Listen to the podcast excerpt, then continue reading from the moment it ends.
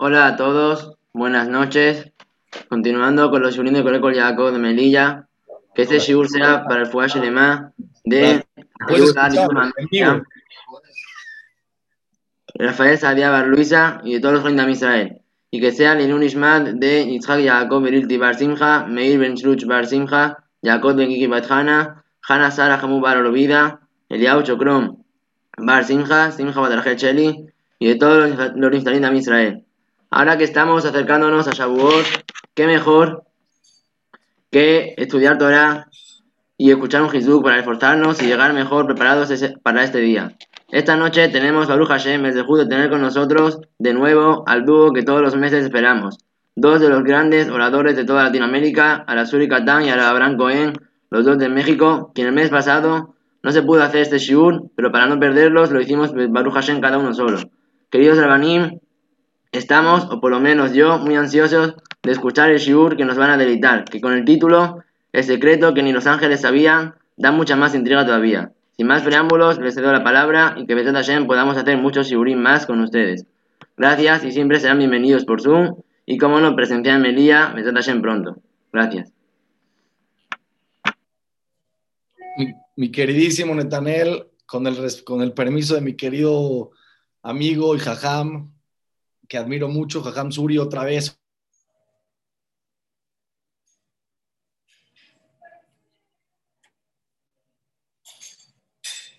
Que tenemos este Zehut. Bueno, con tu permiso, mi querido Suri, voy a comenzar. ¿Te parece bien? Pero primero saluda a todo, a todo el público que te está esperando, aunque sea una palabra. Hola, ¿qué tal? Muy buenas noches allá en España, en Melilla. Muy buenas tardes aquí en México, en Latinoamérica. Gracias, mi querido Netanel, por organizar este show. Siempre es un placer conectarnos y más es para mí un honor y la verdad es que yo también estoy ansioso de escuchar los grandes conceptos de mi querido amigo Ham Abraham Cohen. Y sin tanta introducción, eh, Jabón, mi querido Ham Abraham, deleítanos y a ver, prepáranos para este día de Shavuot que estamos tan ansiosos de que esto ya cambie por el Zehut de la Torah, pero para poner Zehut a Torah hay que prepararse. Dime, por favor, y Jabot, ¿qué preparaste? Mira, Ravieruja tiene una pregunta impresionante, una pregunta realmente impresionante. Y él pregunta así, ¿cómo puede ser que el... Ah, bueno, antes de la pregunta, vamos a explicar un poco cómo fue la historia, ¿no? Acontecimiento histórico. Los Yehudim salieron de Egipto, se les partió el mar, llegaron a Arsinai y vino Moshe Rabenu, subió con Akadosh Baruj a la montaña, Hashem bajó a la montaña, la Shejinah, la divinidad reposó en la montaña, y Moshe Rabenu estaba ahí, tuvo un contacto directo con el creador del universo, y vino Hashem y le dijo, pregúntale al pueblo de Israel si quiere recibir la Torah. Pregúntale si quieren recibir la Torah. Es un pacto. Era un casamiento, Suri, era un casamiento. Se iba a casar a Israel con Hashem. Vamos a hacer un pacto, un matrimonio. Vino, Hashem le dijo, no te puedes casar con alguien si no te aceptan casar contigo. Tú no puedes llevar la jupá a una, a una, muchachita y decirle, a ver, ven, ¿qué hago aquí? No, pues te vas a casar conmigo. No, pues tiene que aceptar. Por eso le pregunta, ¿tú te quieres casar con él? Sí, pone la mano, le ponen el anillo. Pues está ahí con voluntad. Le dijo a Hashem a Moshe, pregúntale si quieren casarse conmigo. Pero cuando tú te casas con alguien, si te das cuenta, Hamsuri, siempre en la jupá, leen la que tú va y leen, el, el- todo el contrato de lo que es el matrimonio. Tú te comprometes a ser fiel en amor y en sinceridad y tú te comprometes a mantenerla y a darle todo lo que... Hay compromisos, ¿no? Siempre hay un compromiso. Imagínate, vino a Kosh con Moshe, le dijo, pregúntale, ¿se quieren casar conmigo o no? Bajó Moshe y le dijo, ¿se quieren casar con Hashem? Bueno, pues ¿de qué se trata, no? ¿Cuál es el, de qué se trata el compromiso? ¿Qué, qué me va a pedir Hashem? ¿Y qué, o sea, qué me va a dar a cambio? ¿Cómo está el trato? No preguntaron, no preguntaron, me caso. ¿Se quiere casar con? Me caso. Nace Benishma. Primero me caso y después de que me case, que me diga cuál es el compromiso. Pregunta Javier Ujam, si tú le platicas esto a cualquier persona inteligente, sabia, profunda en el mundo, ve con un filósofo en el mundo de otra religión, de otra forma de pensar, y dile, a ver, en la vida, en un negocio, en una fruta que vas a comprar, Primero, ¿qué tienes que hacer? Primero tienes que checar qué es el negocio. Nadie le entra a un negocio sin checar las condiciones del contrato. Y acá Hu dijo, este es un secreto impresionante. Yo dije que ni los, que ni los ángeles sabían. Jajam Suri me corrigió. Dijo, no, no que ni los ángeles sabían, que los ángeles utilizaban. Era eh, un concepto que los, solamente los ángeles utilizaban. No que no sabían que es un concepto elevadísimo espiritualmente hablando. Un concepto elevadísimo. ¿Cómo, cómo, cómo? Entrarle a la Torah, a un casamiento con Hashem, sin saber de qué se trata. Y ojo, eh, con todos los que me escuchan. La Torah tiene compromisos que te generan mucha responsabilidad. Da el diezmo, eh, tienes, que, tienes que comer esto, sí, esto, no. Tienes que saber que no nada más a dar el diezmo, de tu campo, dejar una parte, tienes que, de tus borreguitos también, económicamente, moralmente, emocionalmente. No, no voy a empezar a largar las mitzvot, hay muchos compromisos. Cuando los me entran a este pacto sin saber de qué se trata el pacto, pues no, no tiene lógica que tú me digas, wow, es una cosa súper inteligente. No, pues no, tiene, no, tiene, no puede ser, no es súper inteligente. Entonces, la gran pregunta del millón, la gran pregunta del millón, y ahora sí se va a poner color hormiga la clase de hoy, porque antes de contestarles, le voy a preguntar a Jajam Surikatán esta pregunta. Y después les voy a decir lo que Ravieruja dijo. Ahora escuchen qué interesante. Yo no voy a decir mi opinión, yo voy a decir lo que dijo Ravieruja. Vamos a escuchar hoy dos opiniones mínimo, la de Ravieruja y la de Jajam Surikatán. Es lo que vamos a escuchar hoy, ¿sí? Entonces, la pregunta es, ¿cómo puedes tú decir, y me tienes que contestar con algo lógico, no me puedes contestar con, sí, es que la Torah es muy grande. Sí, pues en ese momento ellos no sabían que la Torah es muy grande, no sabían ni siquiera qué es lo que venía. No sabían ni qué es lo que venía. ¿Cómo puede ser que ellos aceptaron y que acá los alabó? Y que diga, esto es, esto es algo de inteligentes. No me contestes, te lo voy a prevenir para que no vayas a contestar. ¿okay? No, no, no, es que ellos confiaron en Hashem y sabían que con Hashem, pues ¿cómo no te vas a casar con Hashem? Sí, yo con Hashem me caso. No, yo con Hashem me caso, seguro me caso con Hashem porque es Hashem. Sí, entonces que eso no es algo de inteligencia, eso no tiene que ver con inteligencia, eso tiene que ver con un vínculo. Yo tengo un vínculo con Akadosh Baruj ya lo conozco, entonces ya me caso con él porque lo conozco. Entonces, ¿qué quiere decir? Utilizaron el secreto que los ángeles utilizan en el cielo, que es un secreto inteligente, que es un secreto inteligente. ¿Dónde está la inteligencia de alguien que no checa antes de actuar? ¿Dónde está la inteligencia? ¿Dónde? ¿Dónde está? Jajam Suri, te la puse difícil, pero tú siempre tienes muchas cosas. Yo quiero saber lo del corazón. Venga. Excelente pregunta. Antes que nada, me encantó el fondo que tienes ahí atrás, la bandera de México. Me siento. No, no, no. Es real. Estoy en la oficina de un amigo no, México. pensé que estabas en la oficina del presidente de México, pero me encanta porque estamos. No, es justo, no, no, no. A mí sí me encanta porque que sepan que aquí somos mexicanos, señores. Hay aquí calidad mexicana. Me encantó. Y la pregunta más, la verdad que es una pregunta muy, muy fuerte y de verdad de que hemos hablado últimamente en estos días que si algo el yudí tiene prohibido en esta vida es ser superficial. Y la verdad que es una excelente pregunta. El pueblo judío se caracteriza como un pueblo muy inteligente. Y sin embargo, aparentemente firmar un contrato sin saber lo que está escrito, pues no es de personas inteligentes. Tengo un cliente mío que tiene una regla. Todo contrato o cualquier papel que tiene que firmar, tiene prohibido firmarlo hasta después de 24 horas. Dice, porque muchas veces estás apurado y lo lees rápido, ¿no? 24 horas. Pero ya sabes, ya, ya quedamos, lo que hablamos, no importa. Yo me lo das ahora, en 24 horas con calma. La verdad me, gusta, ¿no? Me gusta su, su filosofía, ¿sí? De, de, de pensar. Entonces, ¿cómo puede ser que el pueblo de Israel este, actuó de esa manera? Tengo otra pregunta. Estaba buscando ahorita que estás hablando del Midrash, ahorita que estás diciendo la pregunta. Hay un Midrash que dice que al primero que se le ofreció la Torah no fue a Israel, fue a los demás pueblos. Para que los demás pueblos no digan, ah, bueno, pues no, no las diste a nosotros, se las diste al pueblo de Israel. Y dice el Midrash que fue, por ejemplo, con Esaf le dijo, oye, ¿quién la Torah? Le preguntaron, ¿qué está escrito en la Torah? No dijo, no matarás. No, pues la verdad, No, no, nosotros sin matar no podemos.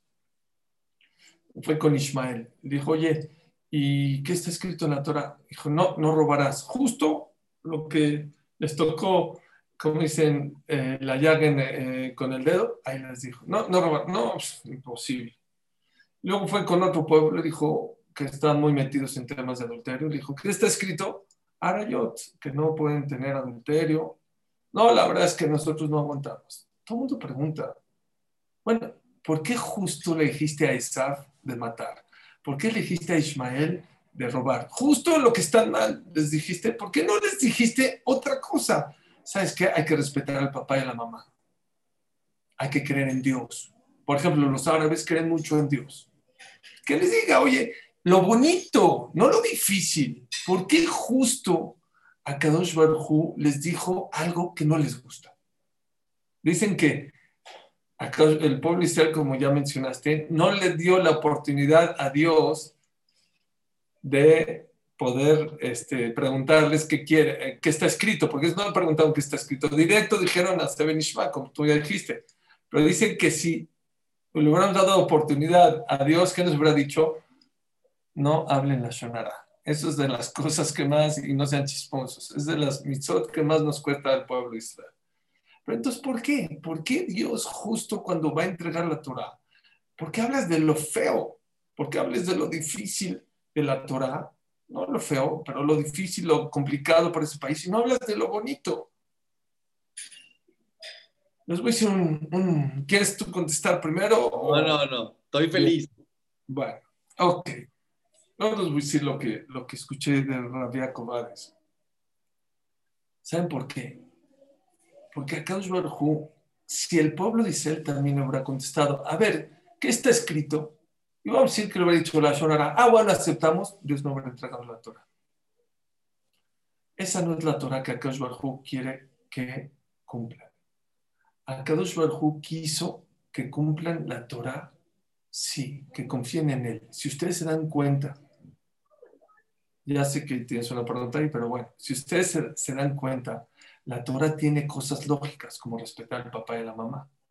Y tiene cosas ilógicas como la paradumá o como ponerse la lino que no tiene motivo por qué hacer. ¿Por qué Akadosh Baruj nos mandó también en la Torah cosas que no se entienden? Aunque quieras entender, no entienden. Hay algo muy importante que nos va a servir, no nada más para ahorita, para Shavuot, para toda la vida. Mucha gente piensa que Dios es un ser supremo, sí, muy inteligente, pero un poco más inteligente que yo. Mucha gente ahorita con la tragedia que pasó, lo de Mirón, y en la vida siempre tenemos preguntas, ¿por qué Akadosh Baruj nos manda cosas tan difíciles que no entendemos? Había un rap que dijo, si yo entendería los caminos de Dios, no lo serviría ni un solo día una de las cosas que Dios quiere que entiende, que a pesar que sí es un casamiento, sí, tiene razón, es una relación muy fuerte con el pueblo de Israel, quiero que entiendas que tu entendimiento y el mío son muy distantes. No es un ser muy inteligente, no entendemos lo que es Dios. Y si Dios te está diciendo, el que creó el universo, ¿saben lo que me tarda ir de un lado del universo al otro lado, lado del universo? 360 millones de años luz. ¿Qué dice que si yo voy a la velocidad de la luz, que es 300 mil kilómetros por segundo, por 360 millones de años, entonces yo llegué de un lado del plan de la galaxia al otro lado de la, de la galaxia. Eso es Dios, eso es grandeza. Si tú vas a querer entender toda la Torah o todo lo que te pasa en tu vida, dice Dios, no es la relación. La relación conmigo es habrá cosas que te voy a dejar entender y habrá cosas que no te dejen entender. Pero ¿por qué dice que es secreto de los ángeles? ¿Por qué es un secreto que los ángeles utilicen? Escuché, leí más bien de Rabbi Hades, el hijo de Rabbi es algo muy bonito. Un ángel no tiene fuerza de hacer su, su misión si Dios no le ordena. Por ejemplo, Dios mandó a destruir Sedom o mandó a curar a Abraham Avinu cuando se hizo el Brit Milá. Ese malach, si quisiera ir un día antes, podría, no puede. Cualquier un día después, tampoco. Toda la gasolina, toda la energía, toda la fuerza que tiene el ángel es cuando Dios le ordena. Y aquí está uno de los secretos más importantes. El pueblo de Israel llegó a entender, uno, confianza en Dios. Si Él me lo está diciendo, pues es un ser supremo que seguramente entiende mucho mejor que yo y si me lo está pidiendo, pues seguramente lo tengo que hacer. Pero no más eso, bueno, es, es irresponsable aceptar algo que a lo mejor no vas a poder cumplir. Aquí está el segundo secreto. El secreto es de que cuando Dios te ordena algo y tú lo aceptas, en el momento de tú aceptarlo, Dios te da la fuerza para poderlo cumplir. Te da toda la fuerza, toda la energía está dentro de ti. Y por lo tanto, el pueblo Israel decía, número uno, confiamos en ti. Número dos, pero a lo mejor es responsable, confiamos, pero a lo mejor no estamos en el nivel o no vamos a poder cumplirlo. Ellos sabían este secreto. Así como un ángel puede cumplir cuando hay ordenanza, en el momento que acepta la orden es cuando le da fuerza. En el momento que el Yehudi acepta, acepta la responsabilidad, es cuando a Barjú le manda las fuerzas. Acabo con un pequeño, este, este este primer, eh, eh, ¿cómo se llama? Este primer paso con Rafael Shmolevitz. Rafael Shmolevitz era el de Mir. Y una vez lo invitó un, un muchacho a una boda. Dijo, Jame, dijo, con mucho gusto. Y usted me va a casar y por, con mucho gusto. ¿Dónde es la boda? En el sur. Dijo, en el sur. te digo la verdad. Yo no pude a toda, puedo ir a todas las bodas, pero no me puedo quedar todo el tiempo. En el sur es muy difícil regresar hasta Jerusalén te pido una disculpa, me encantaría ir, pero no puedo ir. Estaba el amigo del novio, le dijo, Jajam, ¿sabe qué? Le dio, le dio Haram ver al novio cómo se decepcionó que no va a ir su Reshiva, el Reshiva de Mir, Rafham Shmonevitz. Jajam, por favor vaya, yo me encargo de que usted se regrese cuando usted quiera. Cuando usted diga, ya me quiero ir, yo le, yo le consigo a alguien y lo va a regresar a Jerusalén. Perfecto. Dijo, si es así, nos vemos en la boda. Llego a la boda, casó al muchacho, estuvo en el banquete un, momento, dijo, le dijo, le mandó a decir al muchacho, ya estoy listo, ya me voy. Ah, ok, pasan cinco minutos, nada. Diez minutos, nada. Quince minutos, se sale Rafael Shmolevitz a la calle. Y le manda a decir al Bajur, ¿qué pasó? Quedaste tú, te comprometiste, por eso vine. Salió, dijo, me da vergüenza, me da pena, pero nadie se quiere ir. Todo el mundo está en la boda no estoy consiguiendo, el que se quiere no tiene coche. No, ¿Saben qué dijo Rafael Schmitz? Se me sorprende. Porque el día que tú, que yo dije que no quería ir, tú te comprometiste y tú recibiste sobre de ti de regresarme. Y hay una regla. Cuando alguien se compromete a algo, Hashem le ayuda a que lo cumple. Qué raro que no has podido. No acabo de hablar con él y de repente se para junto a ellos un coche y le dice este muchacho, oye, ¿vas a Jerusalén? Dijo, sí, justo voy a Jerusalén. Dijo, oye, ¿te molestaría llevar a Rafael Shmolevitz? ¿Cómo? Es un honor para mí. Se iba a subir al coche y dijo Rafael Shmolevitz, te lo dije. Cuando uno es responsable de corazón, es imposible, es imposible que a Kosh no le dé las fuerzas para cumplirlo. No sé si te encantó el tiruz, pero bueno, es la contestación. sí, sí, no, impresionante, me volví loco. Me volví loco. Claro, obviamente, como comprometerte a algo que creas que es lógico, no puedes comprometerte a algo que sabes que no vas a cumplir y decir Heinz Levitz, ¿o sí? 100%. 100%. Eso es obvio. No, porque si una persona se compromete a hacer algo que es ilógico, entonces el compromiso no es real. Ah, me fascinó. Me fascinó, me volví loco. Me volví loco de ese tirutz. Depende del compromiso. Y si hay compromiso, hay compromiso. Y si no hay compromiso, no hay compromiso. Te voy a. Te voy a poner un ejemplo que ahorita se me ocurrió. En Shabbat está escrito que la persona que no tiene dinero para comprar comida para Shabbat, está escrito, Livu vení por ahí, dice el Midrash que Hashem dice, pídanse prestado y yo pago. Dice el Mishabura, ¿cuándo es eso? Dice la Alajá, ¿cuándo es eso? Cuando sabes de dónde puedes sacar que vas a trabajar, que tienes una chambita por aquí, un trabajo por aquí. Pero si una persona no sabe ni de dónde, es prohibido que se pida prestada, porque si no, ¿cómo le vas a pagar a Dios? O, o, escucha esta que vi, no sé quién la dice por ahí, o que tú le prestarías a alguien que no sabe de dónde pagarte por la emuná de este, de este, de este concepto. Si tú estarías dispuesto a hacer eso, entonces puedes también hacerlo tú. Pero si tú, si tú sabes que el otro no tiene y no le prestarías, entonces no estás en ese nivel. Me encantó.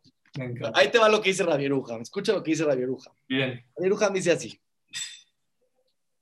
Hay una regla que los seres humanos, emocionalmente y psicológicamente, estamos subyugados a nuestros deseos. Así, así es el ser humano. O sea, quiere decir, tenemos que trabajar emocionalmente para poder sobreponer a un deseo.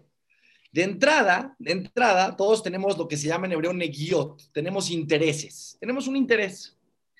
Y la mente, por naturaleza humana, trata siempre de acomodar las ideas acorde a los intereses. Todos los pensamientos que tiene una persona en su vida vienen de algún interés. Te voy a decir un ejemplo.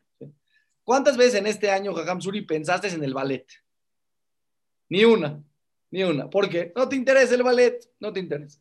La persona piensa lo que le interesa, lo que no le interesa, no piensa. No, Jajam, es que yo pienso lo que veo, lo que está afuera. No, no, tú ves lo que te interesa.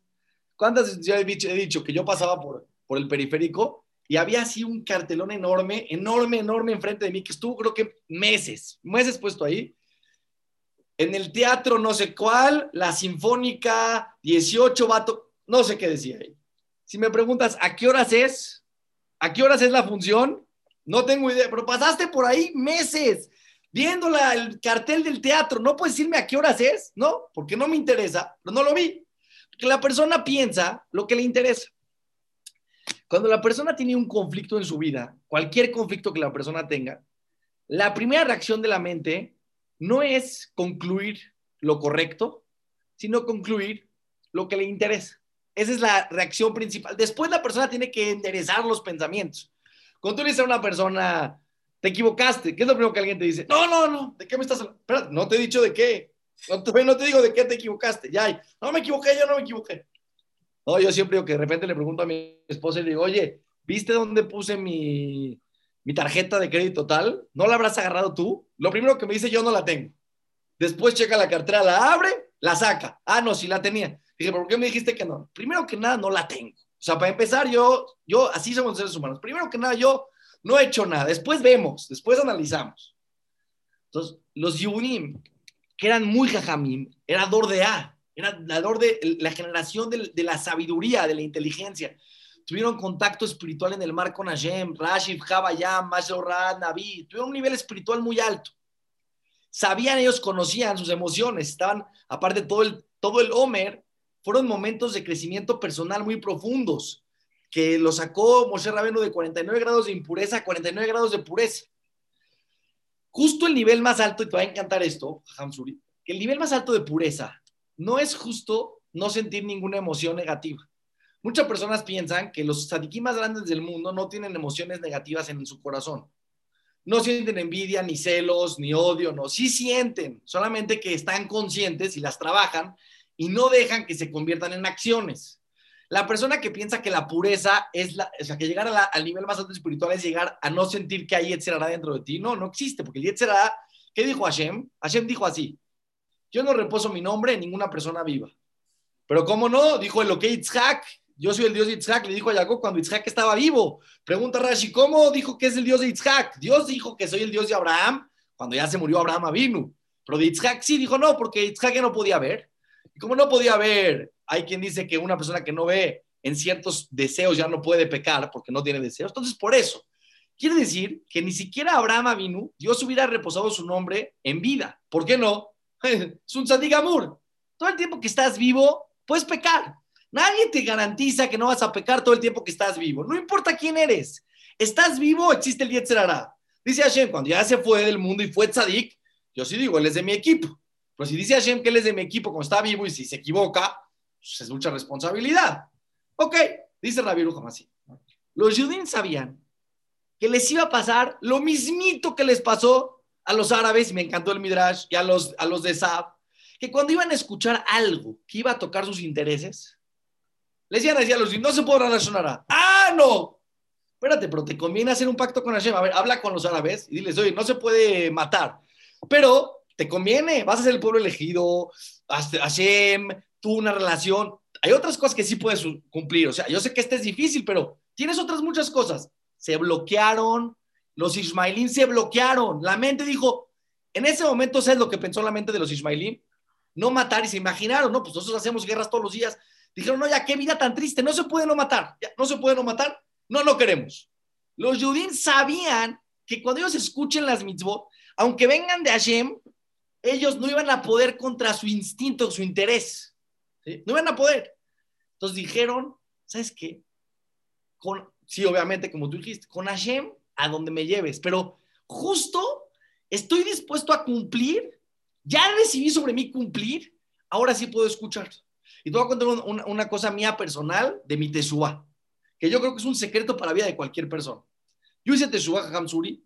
¿Qué es decir tesúa? Yo empecé a hacer cambios en mi vida más o menos en dos semanas. O sea, dos semanas duró mi proceso de, de, de, de decisión. O sea, ah, fanático, sí, yo no digo que así debe de ser, es poco a poco, pero yo en, en ese momento de mi vida, Hashem me dio la fuerza y la iluminación para poder lograrlo. Pero les voy a decir el secreto. ¿Cuál es el secreto? Dice la Viruja Masi, una persona viene y le dices, respeta Shabbat. Y viene la persona y te dice, pero jajam, pero Shabbat, pero Hashem, ¿qué más le da si prendo la luz o no, jajam? Una persona me preguntó la semana pasada cuando lo encontré en un lugar donde hago ejercicio, me dijo, pero no entiendo.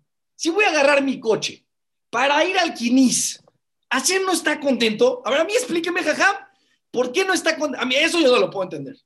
Aparte, a ver, explíqueme, si yo me quiero cocinar en Shabbat, un pollito lichbot Shabbat Kodesh, con caboda Shabbat, ¿por qué no se puede cocinar? A ver, explíqueme, ¿qué tiene de malo? A ver, ¿a quién? Si me dice que no mate, pues no mato, que no robe, no robe, pero cocinar en Shabbat, o escribir, o prender fuego, ¿qué más da, jajam? Entonces, la pregunta es así, jajam, ahí te va la pregunta, te vas a volver loco de este macé, te vas a volver loco. Una vez llegó una persona en Tisha B'Av, llegó al Kinis, llegó al Kinis. Y Tisha B'Av, pues como todos saben, se ayuna, ¿no? Llegó al Gajam, le dijo, Gajam, tengo una pregunta. Era como las 4 de la tarde. Le dijo, ¿qué pasó? Dijo, yo no entiendo este ayuno. Le dijo, ¿por qué? Hace casi dos mil años se destruyó el Beit HaMikdash. ¿Qué. Voy a ayunar. ¿Qué te... O sea, Gajam, vamos a hacer otra cosa. Vamos a hacer una maqueta del Beit HaMikdash. Vamos a hacer, no sé, algo. ¿Ayunar? ¿Para qué ayuno? Le dijo el Gajam, te voy a contestar, pero antes de contestar te quiero hacer una pregunta. ¿Ya rompiste el ayuno? Le dijo, ¿cómo sabe? ¿Cómo sabe? Le dijo, ¿cómo sabes profeta? Le dijo, no, tú no tienes preguntas del Beit HaMikdash. Tú tienes deseos. Y tus deseos se convierten en preguntas para justificar tus deseos. Oh, tu problema no es Tisha. Tu problema es que no quieres ayunar hoy. Me, te voy a contar otra historia chiquita. Vino una vez con una chava conmigo, pero una chava muy religiosa. Muy religiosa. Me preguntó, Jajam, tengo una pregunta, pero a solas. Sí, claro, adelante.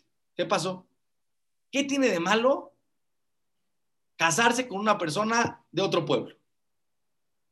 Le dije antes de que te conteste. ¿Tienes novio que no es yudí? ¿Cómo sabe, jajam? ¿Usted es profeta? Le dije, no, no soy profeta. Tú no tienes preguntas filosóficas en la vida. Tú no tienes preguntas filosóficas. Tú tienes deseos. Y tus deseos chocan con la voluntad de Dios. Y entonces se crean preguntas. Pero no existe un, una ideología, dijeron los Yudim. Si nos dicen la Torah, si nos las dicen, vamos a tener mil preguntas. Pero no vamos a tener mil preguntas filosóficas, vamos a tener mil preguntas emocionales, porque me cuesta trabajo. Entonces, ¿qué hay que hacer? Y ahí te ve el secreto de mi teshuva. Cuando yo hice teshuva, Hamsuri, yo tenía una duda. ¿Existe Hashem o no existe? Es mi primera duda que yo tengo. Segunda duda que yo tenía, ¿la Torah es verdad o no es verdad? Esas eran mis dos preguntas principales. Obviamente, ¿existe el Olama va o no? Esas son las tres preguntas. Yo dije, si existe Dios y la Torah la dio Dios del cielo y hay Olama va, yo voy a cumplir toda. Yo no puedo, o sea, yo no puedo decidir. Brit Milá sí, pero Brit Milá no tiene nada de lógica. No importa, esa es la costumbre de la familia. Y me, todas las mitzvot valen, ¿eh? aunque una persona no cumpla todas las mitzvot, todas las mitzvot valen millones. Aunque una persona vaya cumpliendo poco a poco, todo vale millones. Yo dije en mi mente, o cumplo, yo así dije, no dije que hay que ser, o cumplo todo o no cumplo nada. O sea, yo no puedo ser una persona que voy a la mitad, porque entonces soy incoherente, no soy Shabbat, no, pero esto sí. Yo decidí subyugarme a la Torah antes de conocerla. Yo ya había decidido que sí lo voy a hacer. Ya había dicho en mente, yo lo voy a cumplir. Fui con el Jajam después y le dije, Jajam, dígame, dígame, dígame qué tengo que hacer. No me importaba, Jajam Suri, que me dijeran ¿eh? A, B, C, D, F, porque yo ya estaba subyugado a que sí lo voy a hacer. Termino con esto y te doy la palabra. Cuando viene la gente conmigo y me dice, Jajam, es que Shabbat, Shabbat. Le digo, mira, vamos a hacer un, un, trato tuyo, ¿ok? respeta seis meses Shabbat y después vienes y te explico Shabbat. No, ¿cómo, Jajam? No. La Torah es al revés. Le dije, no, sí, la Torah es al revés. La Torah hay que entenderla. Yo no estoy en contra. Si el pueblo judío, como dijo Suri, es el pueblo más sabio, más profundo, más inteligente, hay que cuestionarnos y entender, por supuesto. Pero tú tienes un problema de conflicto. El sábado vas con tus amigos y el sábado vas a jugar golf y el sábado vas a jugar tenis. Tienes un problema. No vas a entender porque no es. Una vez Rabades dijo esto. Estaba con una persona que le hizo una pregunta del público. Dijo, jajam, tengo una duda. Es que a mi hermano le pasó tal cosa. ¿Cómo puede ser, según su plática, cómo puede ser esto? Le dijo, Rabes, ¿quieres que te conteste? Dijo, sí, si tengo un problema. Nosotros preguntamos desde dos partes. Hay veces preguntamos desde el estómago, desde el corazón, y hay veces desde la mente. Tú me estás preguntando con el corazón y quieres que te conteste con la mente. No puedo, porque tu pregunta es del corazón. No te la puedo contestar porque son diferentes idiomas. Uno es chino y otro es español. No se entienden. Tú me estás preguntando Shabbat, tú no me estás preguntando Shabbat, tú tienes un conflicto con Shabbat. Pero te voy a decir el secreto, el secreto que nos revelaron en Arsinai. Si tú te subyugas a Shabbat y dices, yo con Hashem al final voy a cumplir Shabbat. Y empiezas a cumplir Shabbat, lo vas a entender al segundo. Cuando Hashem les dio la Torah a los Yehudim, ellos ya estaban dispuestos a cumplirlas, ya anulaste todos los deseos, ya no hay intereses. ¿Por qué? Porque ya me casé. Dije, ¿te quieres casar con Hashem? Sí. ¿A qué? A lo que venga. Ahora viene Shabbat, ya me había comprometido que sí, me comprometí que sí. Ya no tengo preguntas, ya no tengo preguntas de intereses. Por eso cuando alguien, si alguien quiere hacerte Shubá, tiene que estar comprometido con el cambio. Y después entiéndelo y profundízalo. Claro que mi Shabbat de hoy, Hamsuri, no es igual que el primer Shabbat que cumplí. Pero si no lo hubiera cumplido en el primer día porque me voy a casar con Hashem, nunca lo hubiera cumplido. Pero no porque intelectualmente no hay una contestación. Mucha gente me dice, me, tocó, ya te doy la palabra. Una persona me dijo, si me contesta esta pregunta, jaja, empiezo a respetar Shabbat. Le dije, a ver, brother, no me digas eso en tu vida. No me lo digas. Porque tu pregunta es emocional. No te la voy a poder contestar porque tú tienes un conflicto con el tema. ¿Quieres cambiar en tu vida? E, éntrale, aviéntate al agua y después te vas a dar cuenta que el agua está calientita. Sí, es así es la Torah. Eh, pude explicar el concepto a Hamsul, ¿qué opinas? Me encanta. A ver, si lo entendí, yo creo que la contestación es la siguiente. La persona por naturaleza tiene muchos deseos. Y una de las cosas que no deja tomar las buenas decisiones en la vida, a Shohat y a ver en el el, el, el Shohat, el soborno, no deja ver a la persona inteligente. Aún a la persona inteligente no lo deja ver. Y una de las cosas que sobornan al ser humano son los deseos humanos, la comida, eh, todo, la libertad de hacer lo que yo quiera. Entonces, dice Rabbi Ruja, ¿qué hicieron Israel para que no estén sobornados por sus deseos? ¿qué hicieron? Decidieron, dijeron, señores, vamos a cumplir. Se acabó. En un momento, cuando tú ya con la cabeza dices, yo voy a cumplir, es mucho más fácil que tus deseos personales se vayan y puedas cumplir la Torah un poquito más fácil. ¿Es correcto? Lo que... Sí, no un poco más fácil. Anularon los intereses. Anularon los intereses. Porque como tú dijiste, hubo un compromiso, pero hubo un compromiso total. Cuando llega la Torah, cuando tú te viene una persona y te dice, vámonos a Israel. Oh, ahorita, cuando ya estás en el avión, ahora sí dime el itinerario, dime el itinerario. No estoy en mi casa pensando en Israel. 100%, 100%. Y les voy a decir, apoyándote a lo que estás diciendo, decimos en Atajonen, en la primer verajá, la primer verajá, las primeras tres verajot de la mirada son eh, alabar a Dios. La primer verajá que una persona pide, ¿saben cuál es? Inteligencia. Ni refuá, ni teshuvá, ni verajá. Lo más importante que la persona tiene que pedir en su vida es Jochma, pero decimos Jochma Bina. ¿Qué es Jochma? ¿Qué es Bina? ¿Qué es Dat? Jochma es información. Saber, saber. ¿Qué es Bina? Cuando yo tengo la información, decidir y le avinda a mi dabar. Ah, si yo ya sé esto, si yo sé que este lugar es peligroso, entonces ya no debe de ir deducir. que esta persona es buena, me tengo que acercar a eso. Es leavin davar mi davar. Eso es jochma, es tener la sabiduría, la información. Bina es entender sobre la información y sacar una deducción. ¿Qué es dat? ¿Qué es dat? ¿Saben qué es dat? Hay varias explicaciones que es dat. Una de las explicaciones de dat es ejecutar. Ejecutar. Hay gente que tiene información, hay gente que ya saca la conclusión pero hay gente que no sabe ejecutar. Lo que Bnei Israel fue Jochma. tuvieron la sabiduría, la información, todo lo que pasó en Egipto, que Dios existe, que Dios los quiere, que Dios los sacó.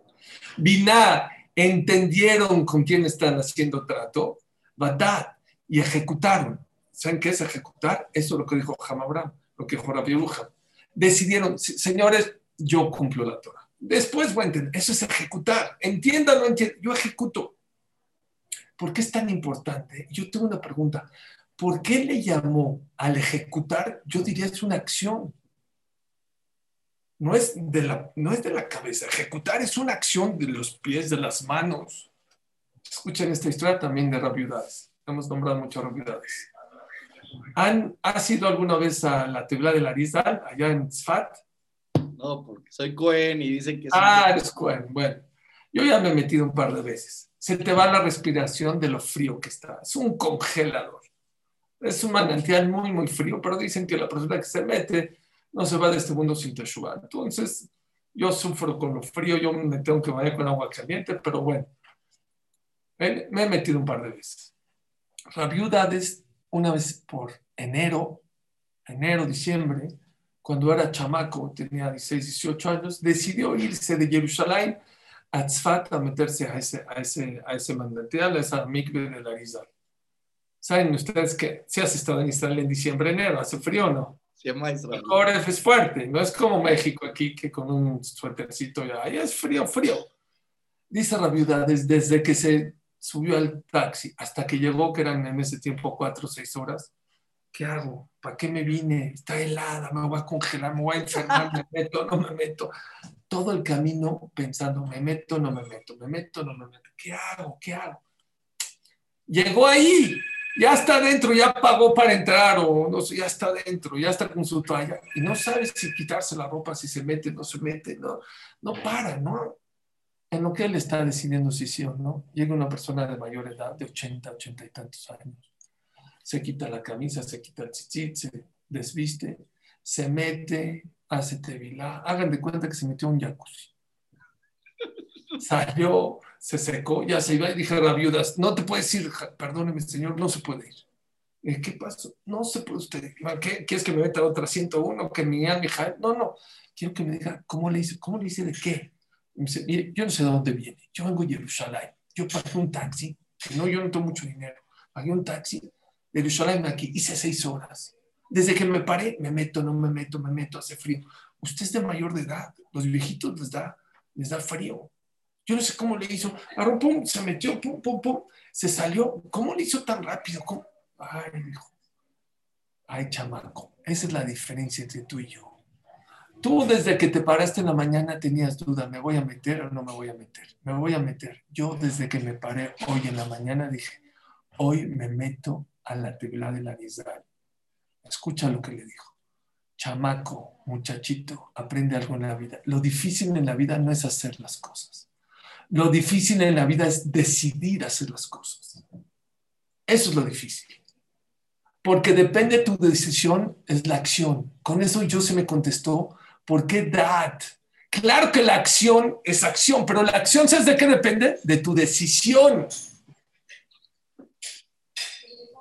Eso y por eso me encantó, he escuchado muchos ballets de y de verdad se los digo, para poder llegar a hacer un ballet Shubat como Ham Abraham, estamos viendo los secretos.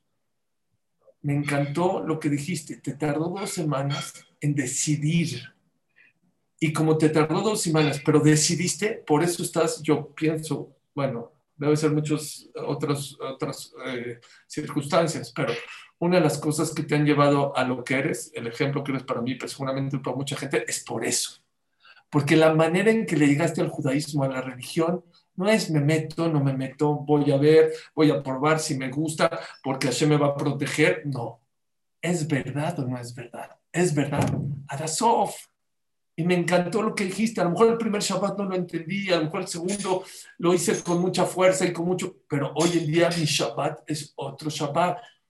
Creo que es un concepto muy importante en la vida de todos nosotros.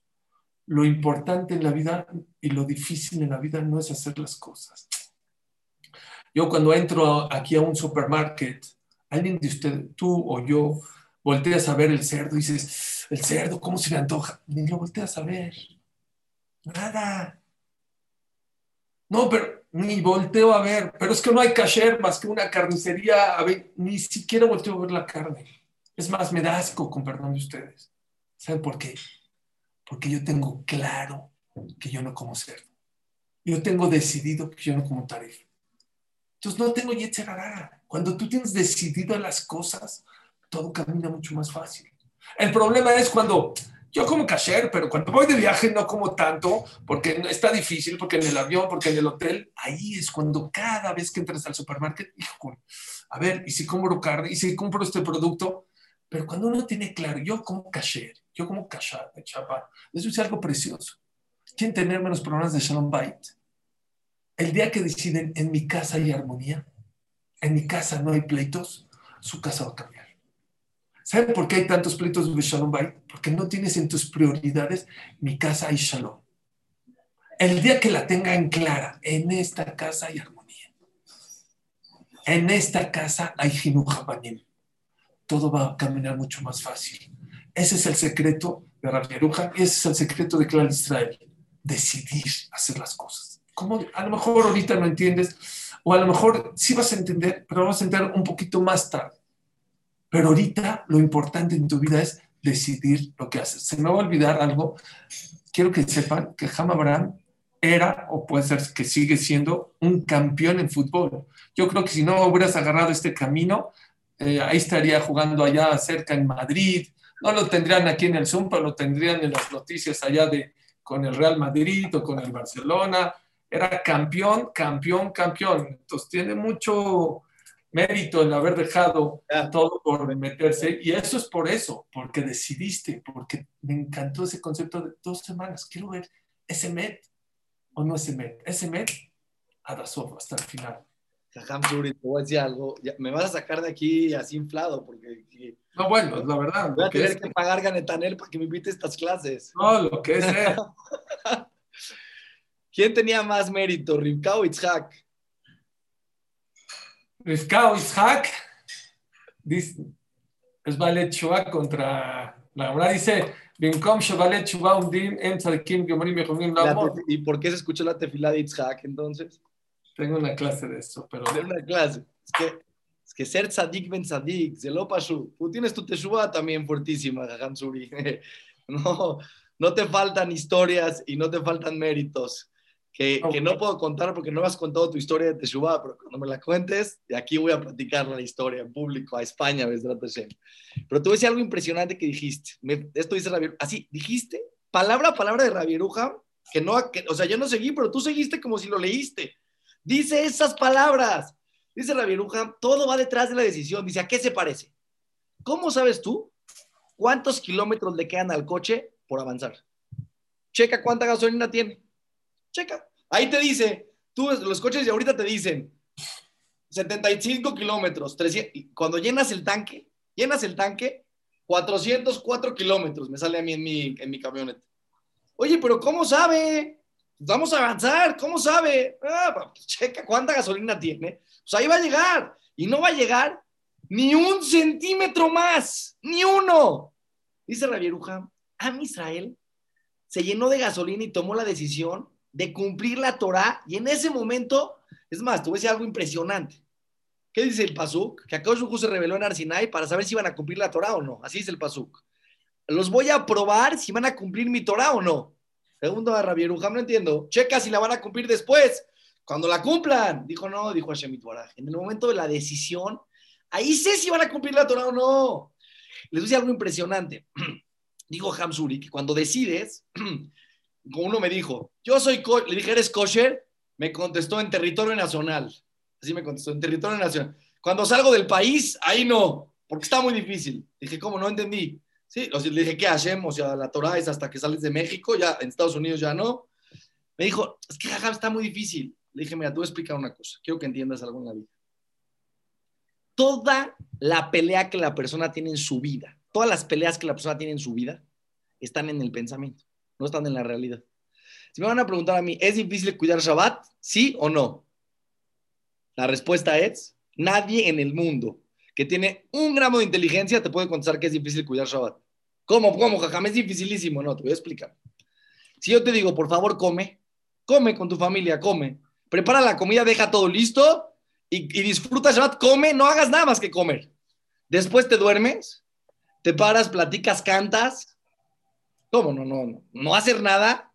¿Cómo? No, no hacer nada es lo más fácil del mundo. Y aparte más si estás cansado y estuviste una semana agotadora y estresante, llegas ahí, ya, déjenme de ¿Qué hace la persona, Jajam Suri, cuando se va de viaje? ¿Qué hace la persona cuando se va a Cancún, cuando se va a Capul? Se sienta en un camastro en la playa y se sienta así a tomar el sol. Oye, haz algo con tu vida. Estoy descansando. Me vine a descansar. No, pero ahorita haz algo. Cose, teje, fabrica. No, no me estás entendiendo. Estoy disfrutando de la vida. Entonces, cuidar el Shabbat, pues un ejemplo nada más. No es difícil. Lo difícil, ¿sabes qué es? Decidir. Porque en la, en la realidad no es difícil. ¿Sabes qué es difícil? Álgebra, una ecuación de 5.700 millones por 18.324 entre 2, la raíz cuadrada. Eso es difícil, eso sí, eso sí te va a tomar mucho esfuerzo. Cuidar el Shabbat no es difícil, no es difícil, ¿sí? ¿Qué es difícil? Decidir en la vida es difícil. Eso es lo difícil, tenemos que tener claridad. Cuando tú en tu mente dices, lo hago, no lo hago, como el macé de, de, de, me volví loco. Digo, la diferencia es que tú estás en un conflicto en tu pensamiento. Estará muy fría, no estará muy fría, me voy a enfermar, no me voy a enfermar. Ahí está la montaña. Pero cuando tú tomas la decisión y dices, lo voy a hacer, se acaba la montaña. Cuando yo dije, voy a respetar Shabbat, sí, el primer día me aburrí, porque no estaba acostumbrado a estar en un, lugar. Pero yo ya había tomado la decisión, no es difícil. Al principio te toma un esfuerzo profundizar en las mitzvot. ¿Es difícil ponerte el tefilín? ¿Es difícil? No es difícil. ¿Es difícil usar tzitzit? ¿Es difícil? No, no es difícil. No me, puedo, no puedo decir que es difícil. Es difícil decidir en la vida. Y eso nos pasa en todo, ¿eh? En nuestro nivel de Torah. ¿Es difícil estudiar 10 horas de Torah? No es difícil. Lo es difícil es tomar la decisión. Escuché algo de Rabbi Herman ayer, me fascinó, me volví loco. Vino uno con un jajam y le dijo, estudia cuatro horas, porque es muy importante que estudies cuatro horas. Dijo, no, jajá, cuatro horas. ¿Cómo cuatro horas? Le dijo, bueno, media hora puedes estudiar, media hora, ¿puedes estudiar media hora? Dijo, no, pues media hora sí puedo. Dijo, ok. Estudió media hora, la media hora le dijo, oye, no quiero que estudies más, ya acabaste. Ahorita empezamos, ¿puedes estudiar media hora? Dijo, bueno, pues sí, media hora sí. Así se echó cuatro horas.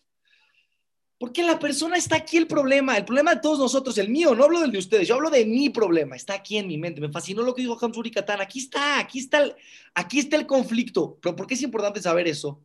Porque todos pensamos que el conflicto está allá afuera. ¿Sí me entiendes? Oye, ¿cuál es tu conflicto? No, es que para mí es muy difícil. No, no, no me cuentes cuentos.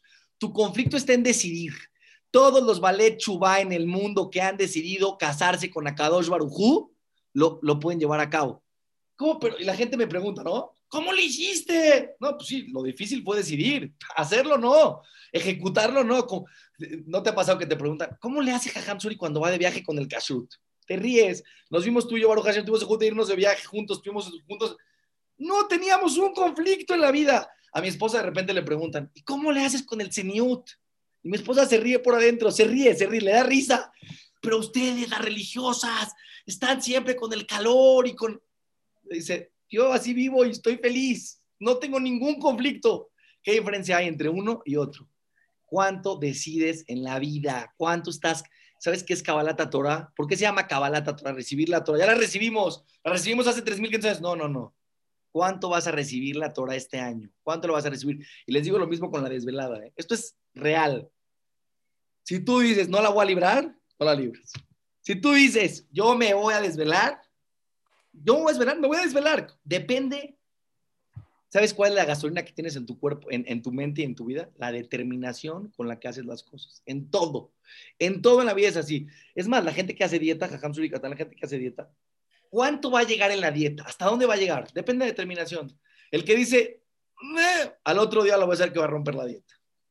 Señores, para mí es un placer compartir este foro con Hamsuri Catán. Quiero dejar a Hamsuri Catán que nos termine con una de sus historias impresionantes que tiene, porque me fascina. Agarro mucho de sus, de sus ideas para otras clases y las digo, en la semana le digo. Esto me lo dijo Hamsuri Catán el lunes, en la clase que, nos invitó Netanel, el Corel de Melilla de España. A ver, Hamsuri. Si acaba con una historia así, que me la voy a llevar. Bueno, este, algo muy bonito. Ya dijimos que todo depende de la decisión y la decisión, ¿qué necesito para tomar una buena decisión? Aprendan esto, valorar. El primer pecado que el pueblo de Israel hizo, después de eso fue a la mitad, pero una vez que ya Dios entregó la Torah y todo eso, ¿saben cuál fue el primer pecado?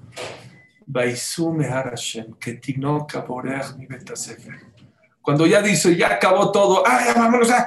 Como los niños cuando suena la alarma, que ya acabó la chicharra o el timbre, que ya acabó la escuela y todo el mundo sale, ¿por qué te escapas? ¿Por qué te escapas? Entiendan este, este concepto. Lo importante para Dios no es cumplir la Torah, es valorar la Torah. Y eso habla mucho de Nacer Ben Shma. Ahí es donde Dios, Cabiajón, se volvió loco. Dijeron, haremos y escucharemos. Eso habla de valor de la Torah. Hay que valorar la Torah. Cuando Eliezer, hablaste de Rifka, le dio, la llevó con, con Abraham vino, le puso dos brazaletes de cinco eh, shekalim cada uno. ¿Por qué cinco? Por el Hamsi, no es por Hamsi, dice Rashi, representaban los diez mandamientos. ¿Qué tiene que ver los diez mandamientos? ¿Qué tiene que ver el casamiento, el shidduch de Rivka con Isaac? Dicen los Jamín, cuando Eliezer fue con le dijo, ¿te aceptas ir? Ir a casa de Abraham y de Isaac es una casa de locura, de Geset, de Torah, de Irachamay, de Midot. Y quiero que sepas que una casa sí es una casa de cadenas, son cadenas. La Torah son cadenas. Aquí no puedes ir, aquí no puedes comer. Pero quiero que sepas que es una cadena de oro, son brazaletes de oro. Cuando una persona valora la Torah, toma decisiones, toma decisiones importantes. Cuando tomas decisiones importantes, tienes gasolina para cumplir toda la Torah. Voy a acabar con un macet que dijiste aquí, que es un macet chiquito, pero hermoso, que conté ayer, justo en una de las clases que di. Tengo un amigo que es un jajá muy importante, es de Leico. Hace 40, 50 años viajó de Bajur de Estados Unidos a Israel, estudiar en Israel. Ok. Cuando justo va a viajar unas semanas antes, un Bajur o unos Bajurim de Estados Unidos fueron a Israel, pero llevaban contrabando de oro. Y los cacharon y se hizo mucho ruido en Israel, en Estados Unidos. Entonces, todos los Bajurim que por un tiempo que llegaban de Estados Unidos a Israel, les decían, traes oro, no traes oro. Este, mi amigo, este Rab, que hoy en día es un Rab muy hashú, este, viajó, te llega unas cuantas camisas, unos cuantos, muy humilde. De repente le dice el aduanero, eh, ¿tienes oro en la, en la maleta? Dijo, no, no tenemos, a ver, súbela. La subió. Dijo, a ver, la, la abrió. Y él está de este lado y el otro lado no está del otro lado. Y él está buscando, buscando. Y de repente le dice, ¿por qué mientes? ¿por qué dices que no tienes oro? Este se puso pálido, dijo, a lo mejor en el camino me metieron un puñado de oro. Estaba, y su corazón se estaba. Dijo, ¿cómo? No, yo, yo no tengo. Y dice, sí tienes, no. Y de repente, ¿sabes qué le saca? Un humash de Torah. Dijo, ¿y esto qué es? Esto es oro. ¿Qué no es oro esto para nosotros, para los judíos? Me dijo esta persona, me cambió mi manera de estudiar. Hoy en día es un rap muy hashú una persona puede decir, bueno, cumplo Torah, cumplo Shabbat, como Kasher. No, son joyas, es oro. Mucha gente, Baruch Hashem, aquí que admiro muchísimo, cumple Torah, cumple mitzvot. Piensa que te vas a hacer cosas nuevas, no hagas cosas nuevas. Este Shabbat vamos a recibir que lo que ya hacemos lo vamos a valorar. Ya cuidas Shabbat, ahora valora el Shabbat. Ya cuidas el Kasher, valora el Kasher. Ya cuidas el tefilín, valora, estate contento, feliz. Y con eso acabo. Dijimos, ¿cómo ni los ángeles? No te equivocaste en el título, mi querido Abraham. Hay cosas que el Yehudi puede hacer que es más que los ángeles. ¿Saben por qué más? Porque los ángeles acatan órdenes. Pero dice Rapsado Cohen y Lublin, hay algo que el ser humano hace un poquito más que los ángeles. Los ángeles acatan órdenes sin entender, pero nosotros tenemos algo más. Acatamos órdenes sin entender y aún así lo podemos hacer con sentimiento, con ganas, con corazón, con alegría. Los ángeles no tienen corazón. Los ángeles no pueden meter sentimiento. Y en eso sobrepasamos a los ángeles. Pero ¿cuándo es eso? Cuando uno decide, cuando decide bien, es una buena gasolina. Cuando tienes buena gasolina puedes avanzar mucho. ¿Y cómo le haces para decidir bien? Valorando. Que sepas que es un zehut estudiar Torah. Es un zehut ir al Betacneset. Es un zehut vestirte, vestirte con, con, con recato. Es un zehut darse de acá. Hay que tener mérito. Dice David Amelech, Dios, yo te voy a pedir una cosa. Shifti Dame el zehut de estar cerca de tu casa para rezar, para estudiar toda mi vida. Un hombre que todo lo tenía. Era rey, tenía un hijo inteligente como Shlomo hizo el Betamidash. Ajachanti, Otava Kesh, esto que te voy a pedir, te lo voy a pedir toda mi vida. Shifti Hay mucho lo que halagar, pero ya es tarde. Que Hashem los bendiga, los cuida, los protege. Gracias, mi querido Abraham, por esta sabiduría, esas Déjame, déjame nada más decir una cosa chiquititita porque me, me inspiraste lo que dijiste. Viene, me, viene, inspiraste, me inspiraste. Viene, viene. Una vez me preguntó una persona, repito lo de Shabbat porque es un ejemplo interesante. Es difícil, es difícil. Le dije, dime la verdad. Si te doy 100 mil dólares, 100 mil dólares en efectivo, te agarro un, así, una maleta de 100 mil dólares en efectivo, cuida este Shabbat, 100 mil dólares. ¿Fácil o difícil? Me dijo, jajam, cuido Shabbat, Shabbat, domingo, lunes, martes, miércoles, jueves y viernes. ¿Qué dijiste, jajam? Depende del valor que le das. Es que me impactó eso que dijiste. Es que si lo valoras, es que es otra, esa es todo el, toda la motivación. Un amigo mío que iba a ir al Mundial en el 2014 en Brasil, me dijo, si no hay avión, me dijo, de México, me voy en camión a Brasil. Dije, oye, pero estás loco. Me dijo, yo me voy. ¿Qué pasa, Hansuri? ¿Dónde está la decisión? En cuánto valoras las cosas. Como tú dices, me fascinó. Si valoraríamos la Torah, la haríamos mucho más fácil. Lo difícil que es valorar la Torah. Baruch Hashem, gracias por estas palabras hermosas. Gracias, Netanel. Gracias a todos. Con la caboda Valeria y con la caboda a todos los que nos están escribiendo, que están recibiendo, cambiar y ser cada día mejores. Con la caboda Valeria, ella no va a usar pantalones. La verdad ya valió la pena para que vean el Zehut, tanto creando Hamabram y Netanel de lo que están haciendo gente que está recibiendo no usar pantalones. Eh, ella había recibido lunes, viernes y sábado y ahora, desde Hashem ya decidió eh, más días a la semana, que Hashem te cuida, te protege y te manda larga vida. Es un zehut grandísimo lo que estás diciendo y más que lo estás escribiendo.